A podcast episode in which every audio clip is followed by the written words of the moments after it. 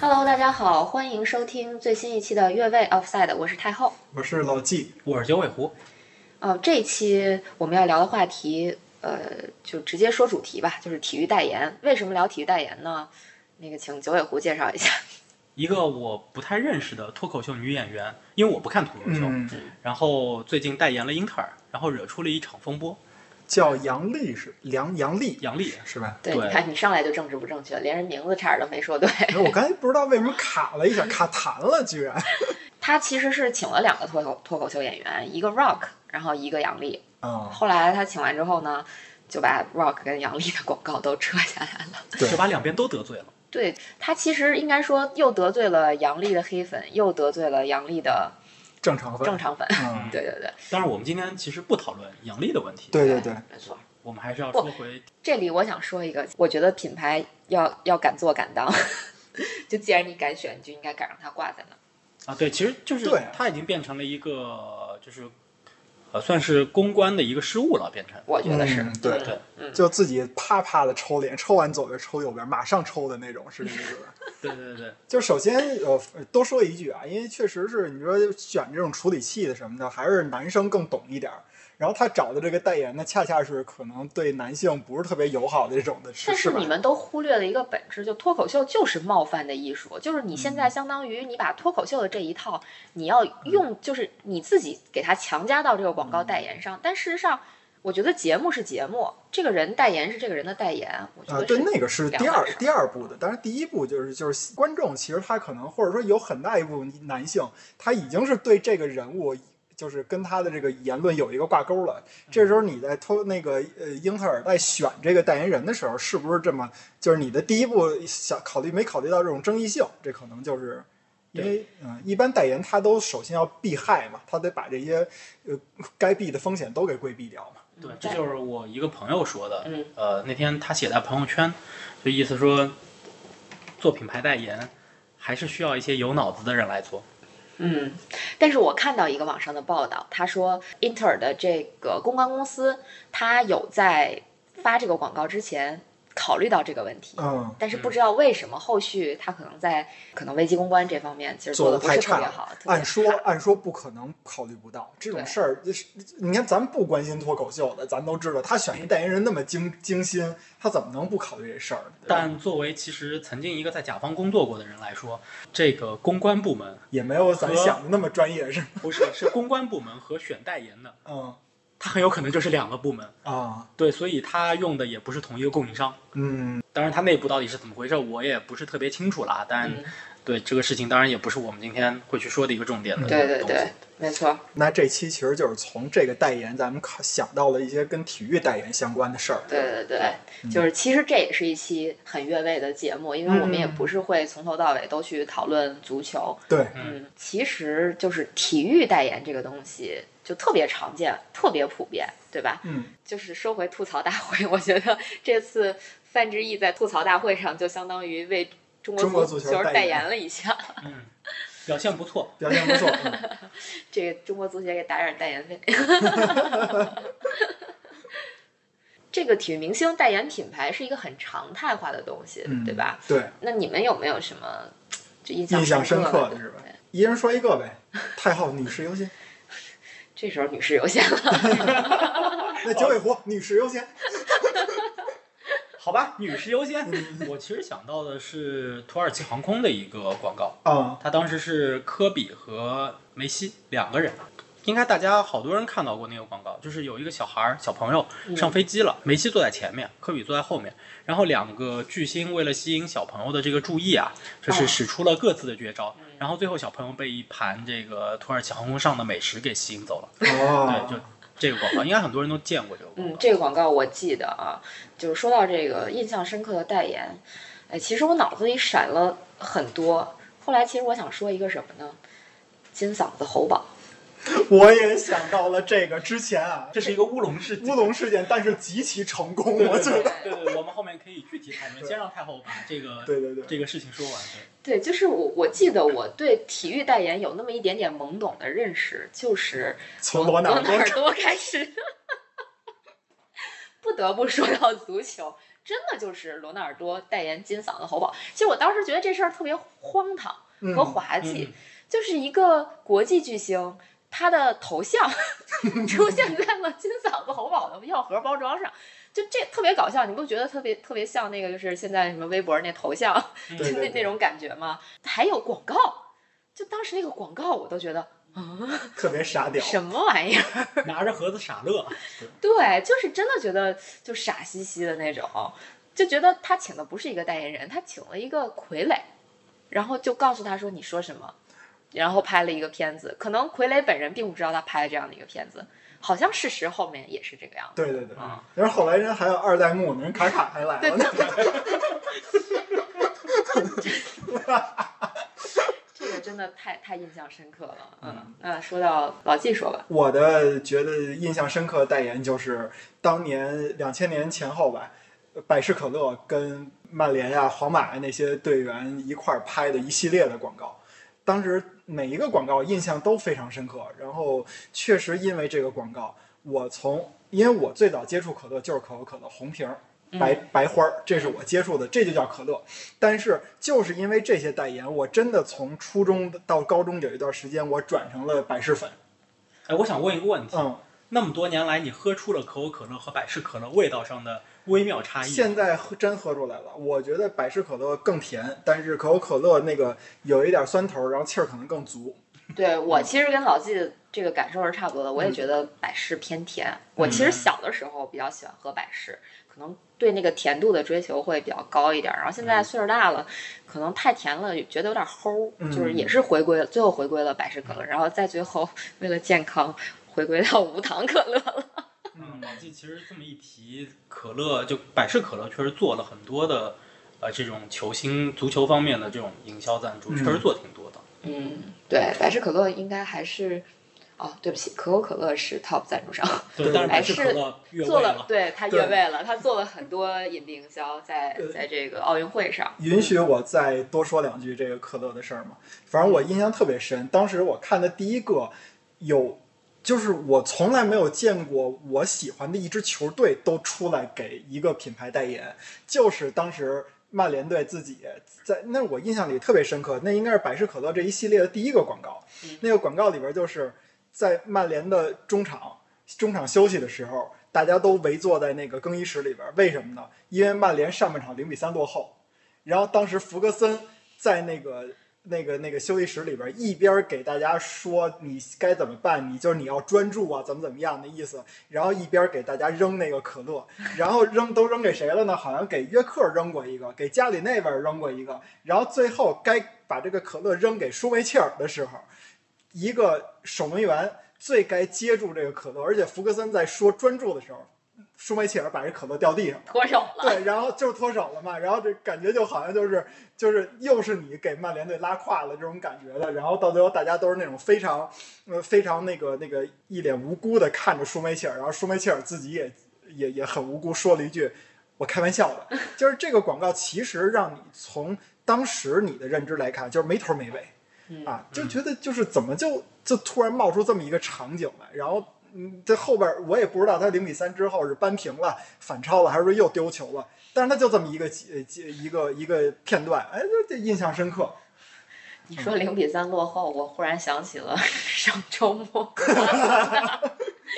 但是他那个那个其实是有原型的，好像就是两千年那会儿，曼联是上半场零比三那个落后热刺，然后下半场扳了五个，就是他嗯那个百事可乐就是以那个作为原型，然后拍的广告。下回请他找阿森纳。其实老纪刚刚说百事的时候，我我第一反应印象特别深的是那个西部牛仔对牛仔的那一个那个嗯广告，那个我不记得了，啊，就是那个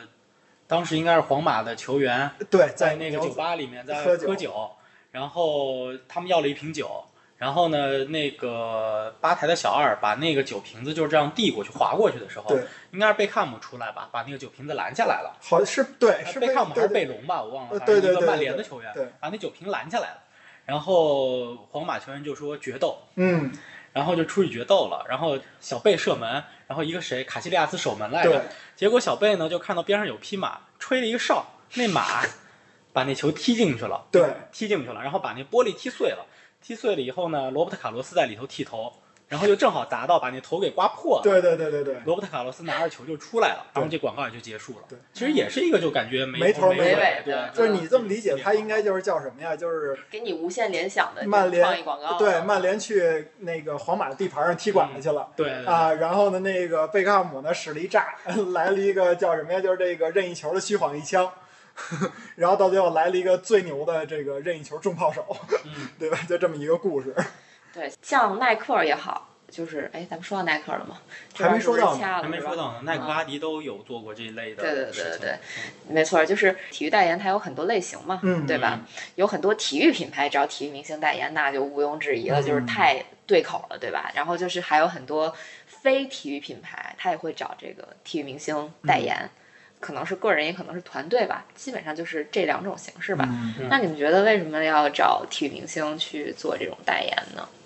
嗯，我从一个直观的角度来说啊，就是体育明星的形象在大家的认知里边还是健康、向上，而且有活力这么一个感觉。反正，嗯，你说这个，我想到一个比较恰当的感觉啊，也是给我印象深刻，就是，呃，我小的时候那会儿，可能刚开始实行这种明星代言这种广告的形式的时候，找的是那个就是雪碧公司嘛，呃，就可口可乐公司，但是雪碧的广告找的是那个郭晶晶和田亮。嗯，啊，那会儿亮晶晶，亮晶晶、透心凉嗯，这个广告词儿，嗯加上那个跳水，加上这两个运动员的这个形象，非常让你符合真的感觉就是夏天的时候，你看着这有一种凉爽、清爽的那种感觉，对，所以我一嗯度特别喜欢喝雪碧，是吧？ 真的。嗯对 老金刚刚在讲那个百事的时候，其实他就就你就已经提到了一个点，嗯就是因为体育明星他有就是或者说体育球队，嗯，它有一个自然的这种就是球迷粘性在那儿，对对所对，以你会因为某一个代言，然后对这个代言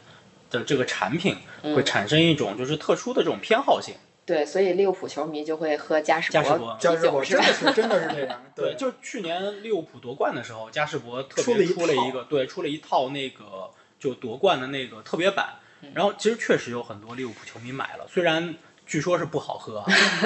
不重要，不重要。其实就是我刚才忽然想到了一个问题啊，就是我不知道，呃，在甲方爸爸看来啊，就前甲方爸爸看来，这个体育代言或者说代言和赞助，它是嗯一个事情吗？还是说它是两个不同的概念？呃，其实是有所区别。嗯对，呃，我很就你现在具体问我说区别在哪儿，嗯呃，会有点会有点难说，就是、但是赞助和代言会有那么一点点的不一样，嗯就是赞助涉及到更多的双方的这种权益的交换，嗯而代言是说它是对于一个品牌或者对于一个产品的。它的这么一个推荐性质的这种，就是因为明星本身有公信力，嗯所以它有一定的这种品牌背书的这么一个效果。嗯对，而赞助的话，更多的是双方的一个，呃，我们说叫做品牌联合的这么一个行为，去利用双方的就双方的影响力。嗯然后比如说，呃，当年我们去赞助某一项赛事或者某一个球队的时候嗯，会给予一些这种，比如说车呃车辆方面的赞助啊，就食物的赞助，嗯然后再给予一定的赞助费用，但这个赞助费用换取过来的其实是一些权益，嗯这个权益不仅仅是说呃形象的肖像权嗯或者他们的 logo 的使用权，嗯它其中还包括我们会去做一些市场的活动，嗯这个市场的活动，然后会有这个运动队的球员、嗯或者呃这个明星本人。嗯他们来参与这个活动，但这个参与不是说一个站台性质的这么一个事情，嗯很多时候是，呃，比如说用户回馈，嗯打比方说，当一个品牌去赞助一支球队的时候，球队会给他，比如说比赛的门票，嗯那么他会用这个比赛的门票去做他的市场活动，而这个市场活动，那么其实吸引来的就是一些喜欢这个球队的用户来参与他这个活动，为了去赢取这个门票。嗯那么就是这个是，呃，品牌对于品牌来说，就是他想要的这个用户的群体和他的品牌或者产品发生一个联系。嗯对，这个是通过赞助你可以去获得的东西，但是代言更多的是一个品牌背书的一个事情。那我可可不可以这么理解？就是其实代言应该算是赞助的一部分，或者说赞助的这个概念是更大的，对，应代该是言算赞是哎嗯助。其中的一对个，我项应目。该赞助的赞助的概念是更大的，因为代言来说很多时候更多的是，比如说我的某一个产品的发布会，如果他代言的是我的某一款产品的话，嗯那么在产品的发布会的时候，他可能会来现场站个台，嗯然后类似于这种，他并不会有更多的这种活动的权益或者什么的，嗯然后他可能会在广告片当中去出现，就我们拍广告片啊、TVC 啊这些嗯，那么这个明星可能会出来，嗯，对，是这个样子，嗯我理解也是，就是可能就是代言，它更多的是利用肖像权拍广告，可以这么来理解吧？对，然后就赞是对，就是用他的明星的这个老纪刚刚说的，就是正面的形象，对，然后去给品牌形成一个正面的这个品牌形象和产品形象的一个背书，嗯，那其实我们今天的话题可以不仅限于体育代言，对对？吧？其实体育赞助也可以瞎聊聊嘛。可以就是啊我们对作为曾经的这个行业内的人士和现在的业余爱好者，就是感觉还是有很多话可以去聊一聊的，对吧？嗯，哎呀，再聊个什么话题呢？其实刚刚派我说体育赞助的很多形式，我想说现在有一些赛事的联盟，他们其实也在做这种呃代言的事情，但他们是比如说一个呃赛事联盟，像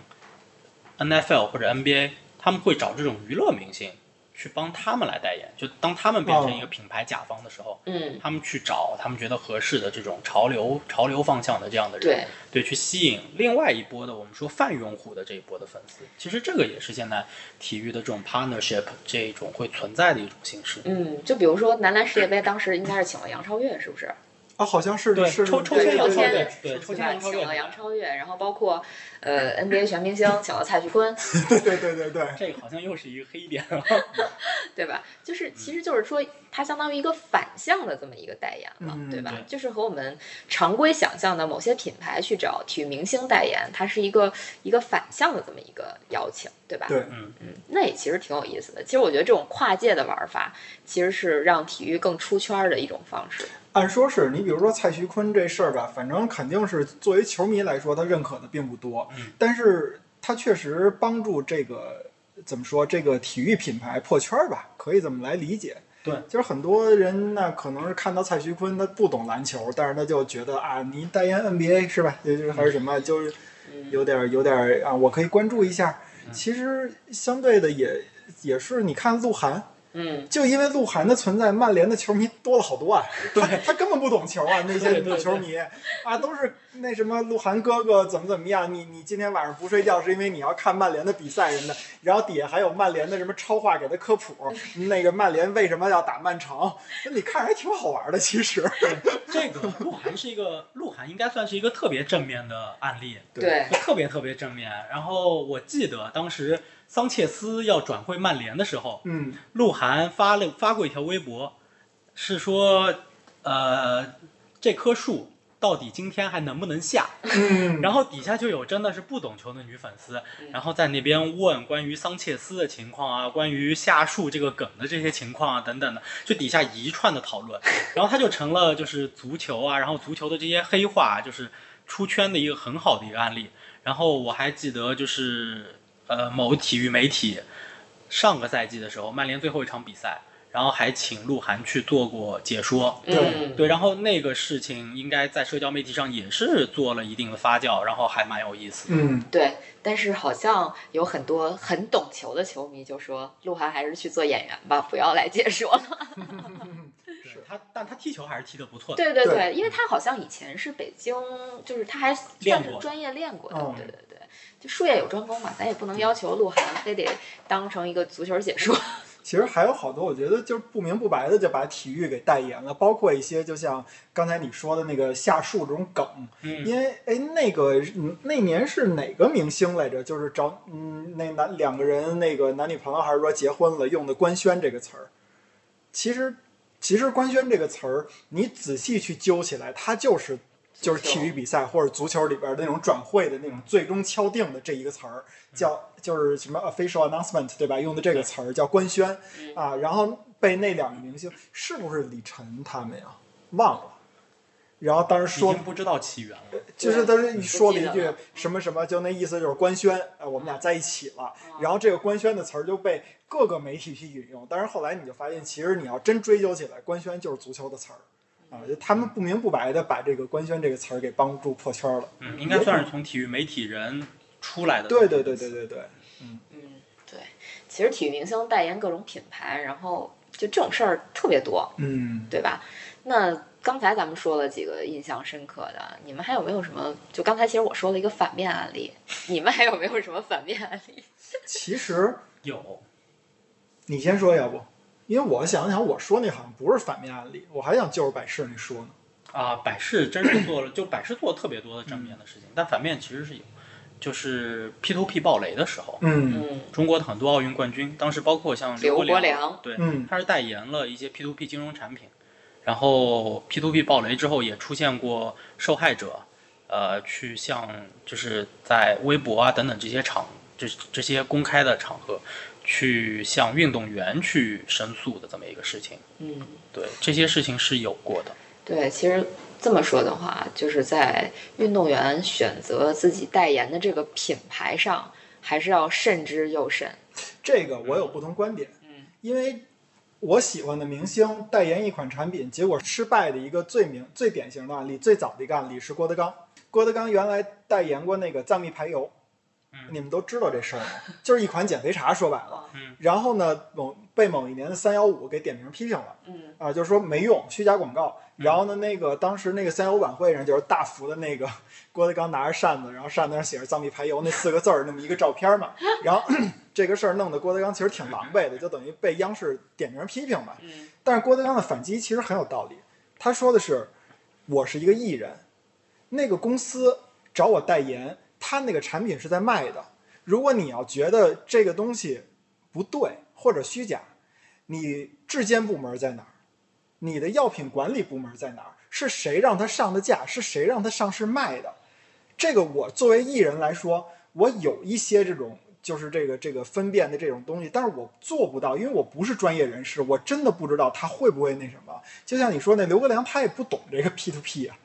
对吧？就是你让他代言是他有风险，但是他确实他不懂，你不能说这事儿真赖刘国梁身上。对，就是说，怎么说呢？代言人和品牌之间，它的这个关系，不是说代言人代言了这个品牌，它就是这个品牌的一部分，嗯这个是可以分离的。但事实上，就是我其实比较赞同的一种观点是，如果你确实要代言这个东西、嗯这个品牌，它它存在实物的话，你本人应该是去试一下它是不是真的有效。就是这可能是我我个人的观点啊，就是嗯是就是这个样子。就比如说你代言了减肥茶，你真正喝过这个减肥茶，它真的有效吗？就是如果如果说你在完全不知道它是是不是安全或者嗯是有用的情况下，然后你就借着它的广告词也好，或者什么帮这个帮他去做了一些宣传或者拍了一些片子，我觉得其实这算是一种不太负责任的行哎为，。挺好，我们终于能 battle 起来了。我觉得这个事儿你说的对，但是有一个什么不现实的地方呢？你比如说减肥茶，我需要代言它多，不是我需要试它多长时间我才觉得它有效呢？呃，老季，你接着说。呃，像 P to P 也是，就是刘国梁，你说那那我去买你这个产品，我买个一年，你没爆雷，然后我就或者说你收益不错还行，那结果你你第二年你你都我开始代言了，你你爆雷了，那这事儿我也管不了啊，而且人家那个赞助商或者说给我给我钱的这些企业，他不可能让我先试一年吧？其实这个问题上，我会站，我会站太后后，，嗯，对，我会站太后。嗯我会认为说，呃，运动员他不是一个个体，或者明星他不是一个个体，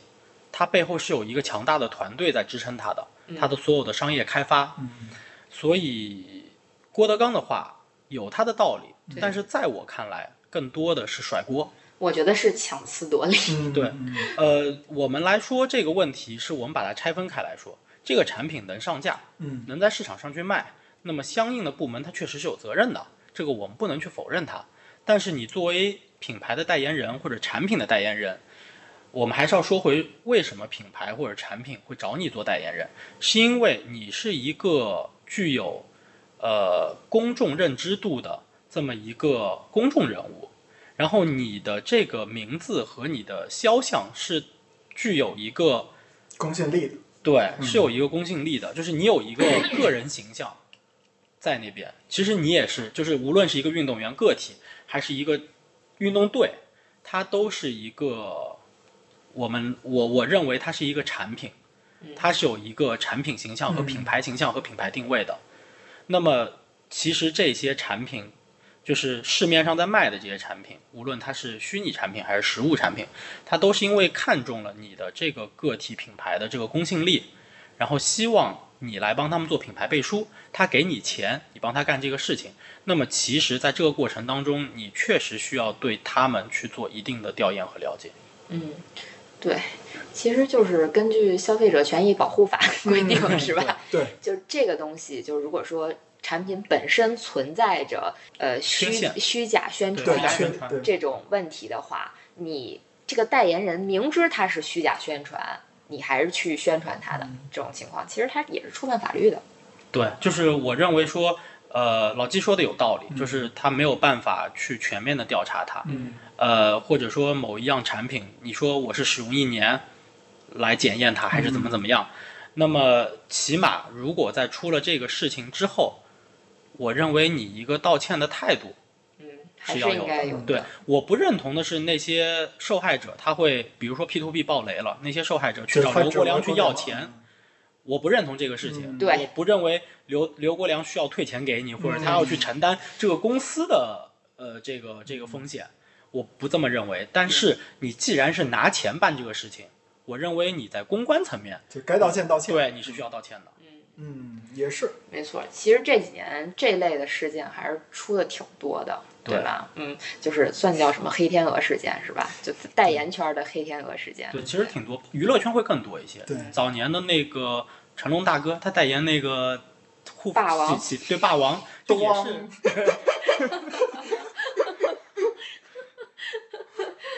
确实是，就是这种事儿，其实真的是算是层出不穷。但嗯是这个，我觉得这个锅确实也也该甩给他的团队，因为对毕竟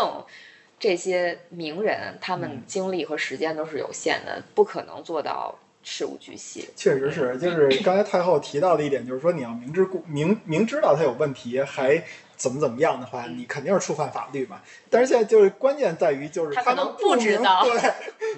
对，对，就是你说刘国刘国梁，他要知道这是 P to P，他打死他也不代言；就是 P to P，他要爆雷，他打死不代言。对，所以他背后的团队、经济团队这一块，儿，其实应该是要除了帮他个人去搭建他的这个品牌赞助的这个嗯体系，去完善他个人形象这个产品之外，其实在选择他的代言的这个产品啊这些的时候，是需要去做一个全面的调研的。嗯，就是需要更专业一点。对，其实刚才我们提到了娱乐明星跨界体育圈代言，算是代言吧，嗯这些事儿。哎，你们有没有想过，或者说你们还知道一些类似的这种事儿吗？ N F L 有，就是呃，对橄榄球，美式橄榄球，他们做的挺多的。他们之前找过陈伟霆，嗯嗯，对对，然后他他们做的挺多，而且他们会把这些明星请到那个超级碗的现场，嗯，然后去看比赛。对。其实我觉得 N F L 最大的跨界其实就是超级碗啊，对对对吧？就我作为一个对 N F L 了解呃负数的这么一个人，就是为了看中场秀。对，就是觉得中场秀会特别棒，然后嗯会去看一下，但其实真的就只看中场秀，嗯就看一些那些呃，除了中场秀之外，还有就是广告，广告秀，真的，因为每年超级碗放出来的这个电视广告也都非常经典嘛，嗯所以这可能是我关注超级碗的这个点。我觉得这个其实已经很跨界了。包括其实我还想提一个什么事儿呢？你们还记得二零一五年我们去看 F 一吗？嗯，嗯嗯对，赛后的演唱会，对，就是那个赛后的演唱会，就是让我觉得特别精神分裂的一点。为什么呢？就是 因为当时我们我我我我们有一个有一个事儿啊，我们跑去逛街，就是在新加坡逛街。然后当时逛街的时候呢，就有一个小姑娘问我们说：“哎，你们来新加坡干什么呀？”我们说：“我们来那个呃看 F 一呀，看赛车呀。然后小姑娘说：“哦。”这两天还有赛车这个节目呀？我们说对呀。她说赛车我倒是不知道，但是我知道那个今天晚上有演唱会，然后有这个魔力红，还有这个这个当然是 YouTube 还是什么？嗯帮助周哦围哦呃对，Bon Jovi 说有有他们的演唱会，我说哦，那就是赛后赛后节目啊嗯啊！这个时候就觉得哎，其实挺出圈的 F 一这个事儿，但只不过是没人知道 F 一。 就是我，我觉得这个事儿充分证明了那个小姑娘得有多宅。新加坡 F 一她能封半个国，然后她不知道这事儿， 你说是不是？他不止封半个国，对他啊他那引擎声可能整个国家都听得对啊到。啊，然后她不知道这事儿，她是不是特别宅？对，这个也挺好玩的， 对啊是是对吧？那演唱会还挺挺有意思的，对而且它是就含在门票里头的。对，还所以挺所以神某些人说，其实他并不是为了去看 MV 是吧？ 是去看演唱会的啊。其实我我就是那年我还真不是，但是我是那年真是奔着 F 一去的，我也是，可是我们在就是从发车区走到那个就是演唱会区，这一路一路看，其实也什么都没看出来。嗯，对对对对，其实就是一体验嘛。对对但是你们要说让我说这个体，就是呃别的演艺界的明星去代言这个体育比赛，我还真知道的不多。我可能就能想到曼联，呃不是那个对，鹿晗是曼联的形象大使对之一啊。然后其实还有就是就着你这个说嗯，白客你们知道吗？知道这人，啊，但王我大一锤直嘛，嗯啊，他呢是一个铁杆阿森纳球迷，啊，对对对，所对以对其实对后来我看到阿森纳应该是也会给他颁发一些，比如说呃类似于大使一样的这种、这种嗯荣称誉号，勋章对对对荣对誉对，称号嗯没错。就其实你要这么说，整个演艺圈喜欢足球的人真挺多的，不是对吗比如说苏醒。对吧？分分不清 圣分不清圣西罗和那个梅阿查梅阿的查苏醒，但是他知道砸电视，对，但但是他是一，他好像是一巴 萨巴球萨迷球迷巴萨球迷，所以就我其实挺蒙圈的，我觉得这种基础的知识，作为一个非意甲球迷，我也是知道的，嗯对吧？啊，还是他也就是个梅西死忠粉。是嗯对，梅西退役之后，他还会不会是巴萨球迷？也说不好。嗯，我觉得还是我们曼联好，一鹿晗一武艺都不错。武艺对武艺早年还是还是也传过这一块，但是鹿晗，鹿晗那个案例呢，算是比较成功。太，我觉得太就成功太，了。但是其实两边都基本啥事儿也没干。所以这就是我觉得这就叫自然而然的代言。因为鹿晗他不用干事儿，他因就为他拍。他是真爱，对呀、他就拍戏期间，他说我凌晨三点我想看一场曼联的比赛，他就发这么一条微博就够了啊，就他不用做别的事儿，就本色出演就好嗯这了。是自愿给俱乐部带流量的对对这种对对对就伪代言，其实我有点怀疑他跟曼联这个事儿，其实是有品牌在当中在做事情。呃，本身应该是有的，因为是阿之迪达斯前对，因为之前曼联是耐克，嗯，然后是耐克的时候，因为鹿晗跟阿迪达斯是有可能有代言有代关言系的关，系嗯所以他在发曼联的时候，他都会挡标。对对对对对，是是的是，后来等到这个阿迪达斯签了曼联之后，鹿晗就非常大方的露出了所有的标签那儿肯。定是的对对嗯 因对，为因为当年我还在媒体的时候，还在媒体的时候，我们有过一段那个短视频，嗯，然后是阿迪那边让鹿晗来录的，然后其实鹿晗录了两段，一段是关于曼联的，嗯一段是关于阿迪的。嗯，啊，所以其实就是这代言，说白了，它都是一个商业行为，对，就是背后都是有这种商业利益的交换的。所以咱们讨论的其实都是自己喜好层面上的这些东西。嗯对对对这个这个背后的这个利益交换，其实咱们也没有过多的涉及，毕竟我们现在都不算是圈内的专业人士，很多东西也没法儿很透彻的、很专业的分析。当然，我相信专业的分析也没人听， 对对对对，这才是关键。其实刚刚聊到代言的这种黑天鹅事件，我还想到了一个案例，嗯就是呃，应该有很多人知道，但我不知道你们你们俩是不是知道，就是这个运动员本身和他从事的项目不是一个中国人很熟悉的运动，就他是 NFL 的，嗯然后他是就是卡佩尼克，嗯，呃，我不知道，就很多人可能不知道，但是就他是贵国歌的那个创始人吧，啊啊，他是第一个贵国歌的，就美国国歌的这么一个黑人运动员。嗯然后他因为跪国歌这个事情被那个他效力的 NFL 球队四十九人给裁掉了，对嗯裁掉了，然后没有球队接收他，所以他一直没有打，就后来就一直没有打球。其实他当时是一个中生代的，还蛮有希望的这么一个四分卫，啊，哦对，然后很长时间就没有办法打球，到现在他都没有打，没有没有再复出。然后，但是耐克在他的三十周年的时候拍了一个广告，那个广告用的代言人他请回了卡佩尼克嗯来做他的代言，但是耐克的股价在那个广告放出来之后是大幅度下跌，应该是跌幅超过百分之十，就立即就是大幅度下跌。但实际上，那则广告出来之后，对于耐克销量方面的提升是一个积极的作用。嗯，所以我们很难说这个代言到最后它的表现是好还是不好，或者说耐克是不是达到了它的目的。但是起码在当时，卡贝尼克作为一个失业的，然后呃具有一定政治意味的这么一个形象，然后去代言了耐克非常重要的一个呃周年的这么一个事情。嗯，其实我觉得这个很大程度上跟企业的社会责任感有一定的关系，嗯就是因为企业一旦做大了之后，除了利益之外，社会责任感包括公益，其实是它很重要的一个部分。就有些行为可能真的不能用商业利益或者价值去衡量它，对呃，真的有可能是公益，对或者是所谓的社会责任感嗯，他需要做这样的事情。啊，当你一个企业做大的时候，这是你将要面对的一个比较重大的问题，嗯包括慈善，对吧？对。然后另外，刚才就是九尾狐说那个黑天鹅事件，其实黑天鹅事件就是咱们得说嘛，就是比如说 P to P 暴雷，这个是公司层面的暴雷啊，那个包括。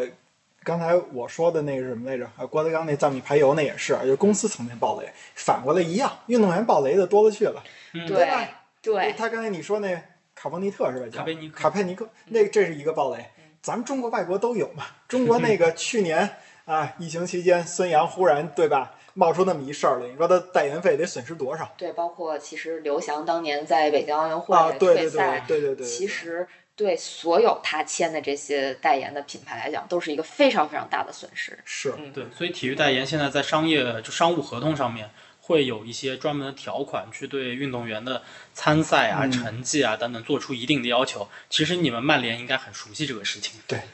但是仍然挡不住有一些黑天鹅事件发生。你比如说，谁能想到福原爱的这个事儿？嗯，这是最近的。我对我这查了一资源说，福原爱她这边可能因为这个婚变呃损失十亿日元，为什么呢？她退役以后，她在日本的形象就是贤妻良母。嗯，那结果她这个事儿，你甭管谁对谁错啊，至少就是在日本一主流价值观上来说，啊疑似出轨呗。对它就是一个不好的事情，所以福原爱可能就会在代言上会有比较大的损失。对，确 就是实这种样情况嘛，就这种互相的就所暴雷。以对，所以回过头来说，就是围绕在运动员他身边的这么一个经济团队，嗯，其实要负责说很多的方方面面，包括运动员本身这个形象的包装，嗯然后他的整个赞助体系的规划，以及对于那些希望他来赞助的候选公司的一些全面的调研，去其实规避双方的一个风险。嗯，对我这里其实想说一个很有意思的事情，就是我还在上一个东家干活的时候，我们当时选代言人，然后我们最终代言人选定的方式是用一个很奇葩的方式，抽签儿， 我想说抓阄儿。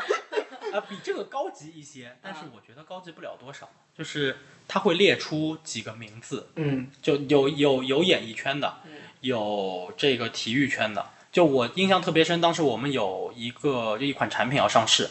然后他列出来的名单里面有杨幂，有我忘了有一位男演员挺有名的，然后有孙兴民，嗯然后还有其他的一系列东，就一系列的人，我忘了。然后当时是让大家投票，内部投票。嗯，这个选本谁身对这个本身就是一个很 bug 的事情，因为你知道吗？就是大家年龄层不一样。对不一样，然后其实它的样本很小，就是嗯它的样本只有二十几个人的样本。 对因为样本太小了，然后其实你根本调研不出什么结果来。对，这是个蛮可笑的方式。对，这是个蛮可笑的方式。然后当时选出来了一个男演员，OK 的，他其实是 OK 的，嗯，嗯但是我们去跟那个男演员谈，他把我们给拒了，因为他白选。因为他嫌我们的品牌形象太 low，他最终选了我们这个就是我们的竞品当中的高端高端产品，嗯对，然后跟他的品牌就跟他个人的气质比较 match，嗯，然后去代言了那个，然后我们就在剩下的人里面，然后最终是挑了一位女演 员，对，但是但是那谁个呀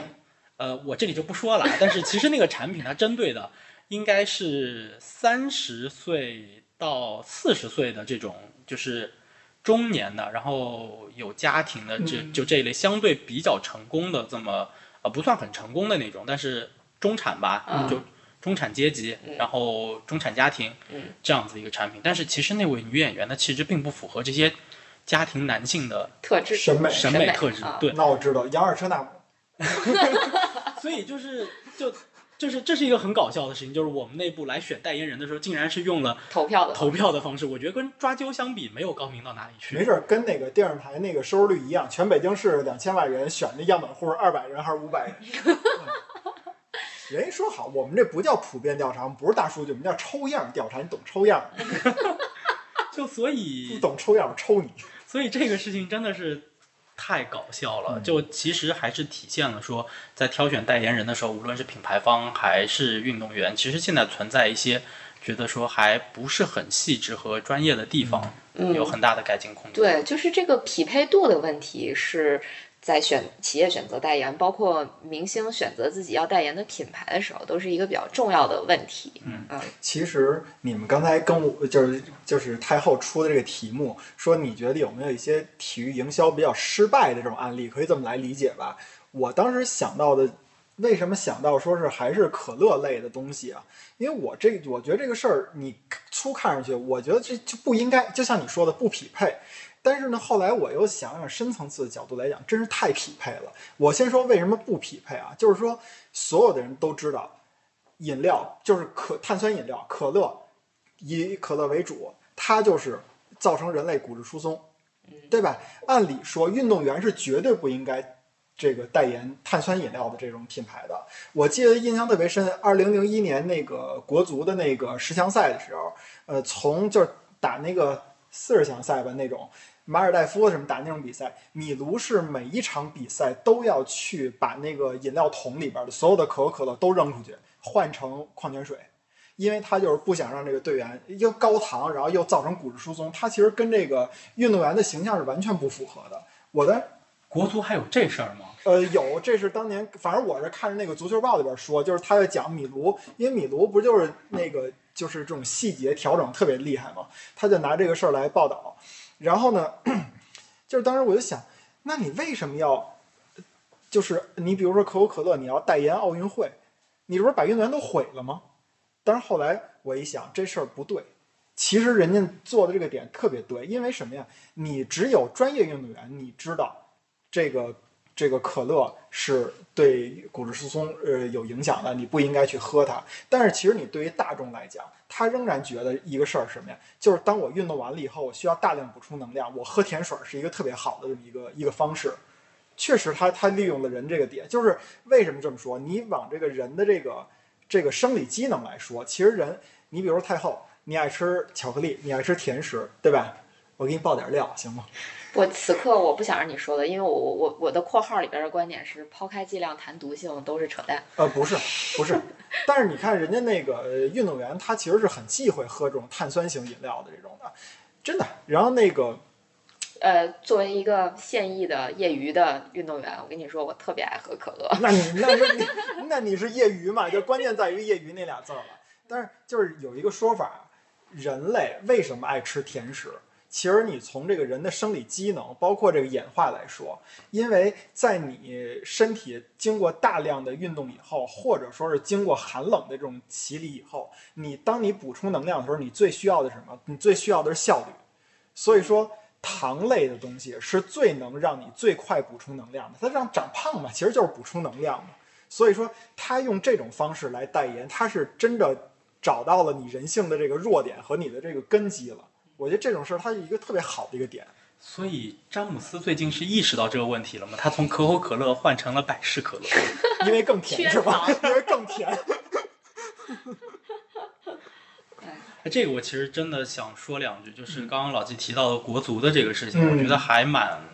黑的，就蛮黑天鹅的这种事情，因为其实就是 NBA 有类似的这种事情，嗯就 NBA 它的那个官方的饮料赞助商是加德乐，啊因为我们都知道 NBA 这个联盟它其实是大包大揽的，它嗯转播权大包大揽，它包括球衣赞助都是大包大揽，而且像 NBA 它这个球票和球队的衍生品它都是大包大揽的，就是全部揽在自己手里面，它的商业开发。然后，所以它的这个商业开发当中，饮料的这个饮品的赞助商也是大包大揽，它是加德乐嘛。嗯，呃，我们会看到那些球员在场边喝的五颜六色的饮料，它虽然外面贴着加德乐的标，包括它那个饮料桶，它是加德乐的饮料桶，但实际上它它里头不是加德乐，嗯，它里头是就是运动员特制的喝的那种特制的饮料，它也是有这个颜色的，嗯对，然后它其实只是在外面贴了个标，嗯，我不知道国足的这个备战竟然会有这么乌龙和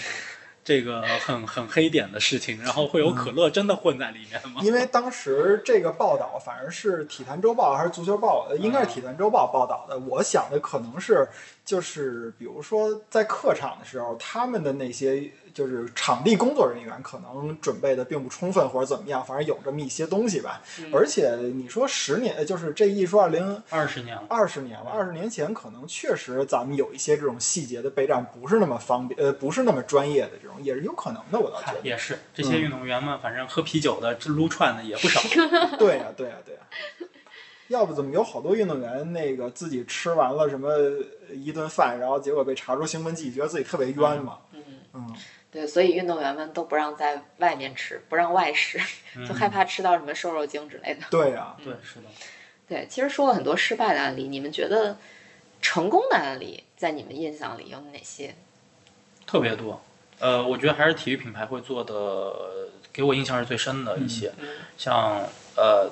就还是得说回耐克、阿迪他们，嗯然后做过蝎斗三对三嗯，那个广龙告。斗，对，嗯其实没有出现太多的就是 logo 和标的这些东西，嗯然后只是一个三对三的，就是在那个笼子里头，就铁笼子里头这么一个三对三的这么一个比赛画面，然后用猫王的那首歌的音乐，然后去调动整个这个的气氛，然后其实那个广告还蛮成功的。特别成功，而且那是就是在咱们的认知里边第一次出现了那种广告系列剧，它对真的跟那个就是比赛一样，世界杯一样。对，呃，今天这这十天我就播是这这场比赛的，嗯然后等到过了十天以后，哎，晋级了，然后再打下一轮比赛那种，对，你们记得女足世界杯的时候有王霜的系列广告吗？当时，印象不深了。嗯，没太嗯，注意就。当时 Nike 应该是是 Nike 吧，给王霜拍了一系列的嗯广告。呃，我记得在女足世界杯期间投放还挺多的，也是，呃，蛮有意思的，可以找来看看。嗯嗯嗯，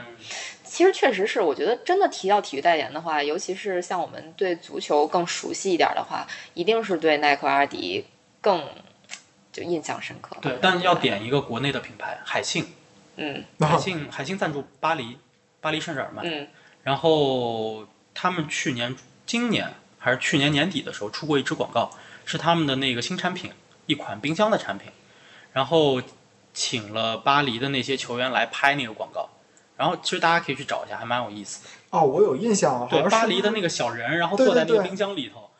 对啊然后吃啊、喝啊那些东西什么的。就一打开冰箱门儿，对对对假如说啊，一打开冰箱门儿，一内马尔在那儿啃一大柠对对檬，对大约是那意思啊，对对，对，就就这这种种还感觉。还挺有意思的。他用的是那个视觉差那种，就把嗯那些球员都变成特别小那种小人儿，然后生活在冰箱就是一个世界，可以这么理解吧？嗯，嗯，对，那这广告创意还是蛮好的。对，还还挺有意思，非常有意思。对，其实你不觉得我们聊跑偏了吗？我们从代言聊到了广告。对，其实我们最终聊的还是这种 partnership，但是 sponsorship 这个我想说，代言有两个，我印象深刻，还算比较成功，有两个案例嗯。一个案例是蒙上的，就是海信，我记得是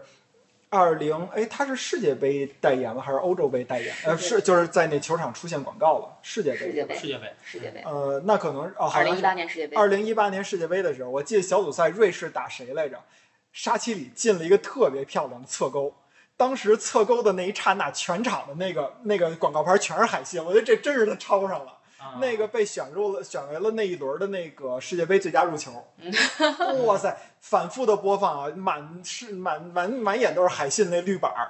我觉得这是一个挺逗的一个地儿嗯。然后另外还有一个事儿，就是咱们都不知道，我查出来的啊。你们知道奥尼尔曾经带过验孕棒的广告吗？ 哦特别逗啊， 就是呃当然他是带的是国外的一款美国的验孕棒，他验吗？就是反正就是出现头像嘛。然后最逗的一点是什么呀？就是当时那个奥尼尔他的不是罚球命中率是很低的嘛，嗯他当时的罚球命中率好像是那个只有百分之五十八点九啊，不是他的。球那个就是投篮的命中率百分之五十八点九，罚球的命中率只有百分之五十二点七。但是呢，广告词儿怎么写的呀？这款的命中率是百分之九十， 就一下提高了奥尼尔的命中率。他就可以怎么说？就是他不说是什么命中率，就是说我提高了奥尼尔的命中率，从百分之五十变成百分之九十了。 我觉得这是挺逗的一点吧。很擦边球啊，在国内看起来，呃，不过国外的广告是有的时候会这样，就我在英国读书的时候看电视，然后我们会有一个小游戏，就是我们一块儿租 house 的这几个人、会有个小游戏，就一块儿看电视的时候看到一个广告，我们需要在前五秒去回答这个广告到底做的是什么产品的广告，对对嗯对，然后去最后去验证谁的这个猜测是正确的。嗯，因为国外的广告真的有的时候它的这个思路非常的发散，对，嗯天马行空的，你对根本对不对知道是他在搞什么。嗯，对，确实是，嗯，那我们今天就聊到这儿吧，反正这么突兀的结束了。其实还挺有意思的，大家可以嗯多关注这种就是代言的啊、然后广告的啊、嗯这种形式，还挺有意思。嗯，反正就一句话，就是希望这些代言，就是无论是商家也好，品呃和运动员也好，都能就是把自己的这个，就你该花的钱，你花出去了以后，都能收到自己想要的结果，别暴雷嗯，双方都别暴雷。二零一八年世界杯，华帝还做过一次特别成功的事 件，嗯法国夺冠就怎么着？法国法国夺冠退全款，对吧？对对对，对对但是这个事儿在整个圈子里边就反响特别大。对，对，其实挺成功的。非常成功。其实这什么事儿都得两面的看。但是后来其实他好像说退全款也不是全退，它是有一改款代金券了，有点没儿。有，它有一款定制产品，嗯，然后是购买了这个定制产品，然后法国队夺冠的话退全款，然后后来因为因为它当中有销售有经销商体系啊，乱七八嗯糟一系列的这种销售体系当中有一些环节出现了沟通的问题，嗯，对，当然好像后来是有。有人有这个有消费者告到了这个幺二三幺五，对然后好像这个事情是有相关部门介入了，然后去妥善解决了这个事情。但是从这个整个效果来说，本身华帝请法国队来做代言这个事情，并不会有特别的一个爆点，但是嗯就是这个活动把整个这个代言的这个事情给引爆了一下。关键是法国队争气啊， 真是一步一步的走。主要哇是塞，华帝也没想到啊，怎么会这样？把阿根廷就淘汰了，那决赛里边克罗地亚也没淘汰，那个，对对对，对就吧？就对对嗯对，一路就特别争气。啊，对真是就真的是，哎呀，这个这个其实要聊起来没完没了，真的是没完没了。有很多的经典案例。啊对，对对对非常对多对经典案例。但是再往下聊，就咱们就真聊到商业方面了，这是我们目前不是很擅长的领域。这个有其他的那个播客去解读，我们、就是我们我们主要就是负责娱乐一下。别的别的播客比咱们播放量高，比咱们值钱就值钱在这儿了，对对对对对对，稍微往深了说点咱就不懂。呃对对对，就就我们这就是一档闲聊的节目，也对也没有定位特别高深嘛，是吧？谁都能聊，谁都能说。以后我宣布啊，我们这节目改名了，不叫月月，我们叫咸鱼。好的吧，那今天的这个节目就到这里了，下期聊什么话题，下期再说吧。嗯，对，今天开头的时候忘说了，给我给我们播放那些几几十个、几百个、几千个不观不，众下我跪、我啊们。在某平台现在就对已经播放量上千了是呢。我下跪磕头嘛，对，那可能膝盖要破了。赏你一个那个《还珠格格》里边那个跪的容易，跪的容易。好有年代感。嗯， OK，那这期节目就到这里，我们下期见，拜拜拜。拜。拜拜